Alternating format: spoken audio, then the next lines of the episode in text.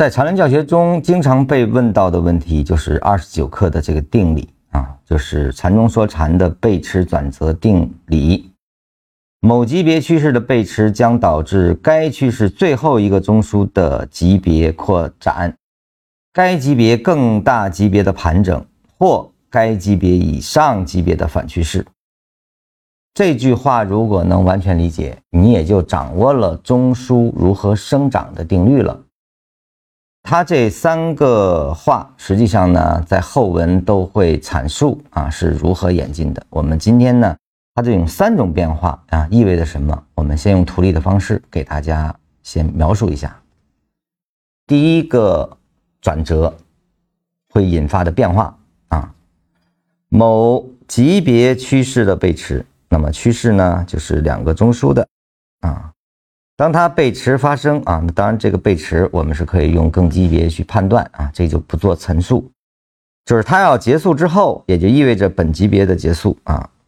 本级别结束之后呢，它会对应什么？在最后一个中枢的级别扩展啊，也就是说，围绕着最后一个中枢，在它的次级别不断的运动，而后呢，生成了一个更大级别的中枢。原有的中枢呢是这个。这个就是围绕最后一个中枢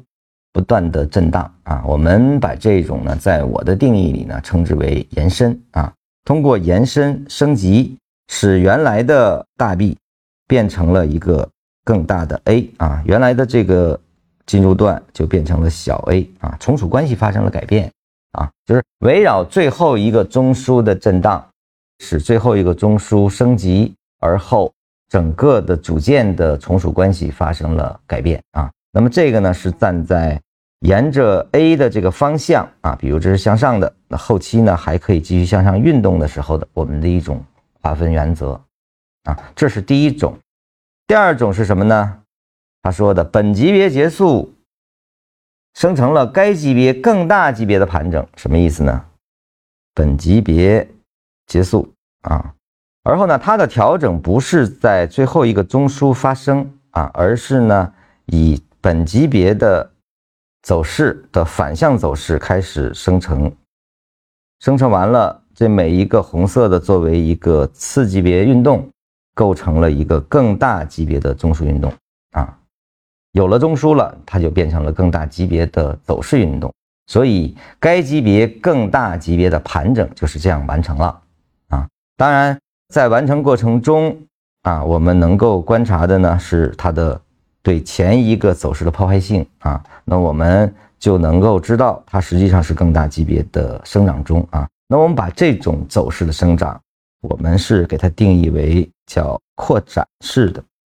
啊。那这就是第二种啊。那么第三种是什么呢？该级别以上级别的反趋势，什么意思呢？比如这个位置，我们已经完成了一个本级别运动，而后呢，它的后面的整理不是在它的区间内完成了它的走势生长，而是呢，在一个更大的级别完成的啊，就是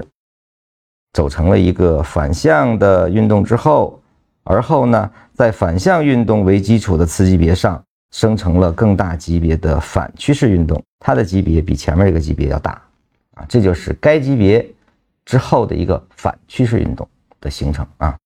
当然这个在这里面没有扩张什么事儿啊，那个扩张呢实际上是延伸生长的一种变形，呃，我们就在后面推导中会给大家呈现啊，它只是一种升级方式。这三种走势就是本级别结束之后所对应的三种变化的可能啊，也只有这三种啊，我们找不出第四种了。请大家牢记这三种变化，因为在后面还有能够通过这三种变化可以推导出缠论唯一的一种可预测的逻辑。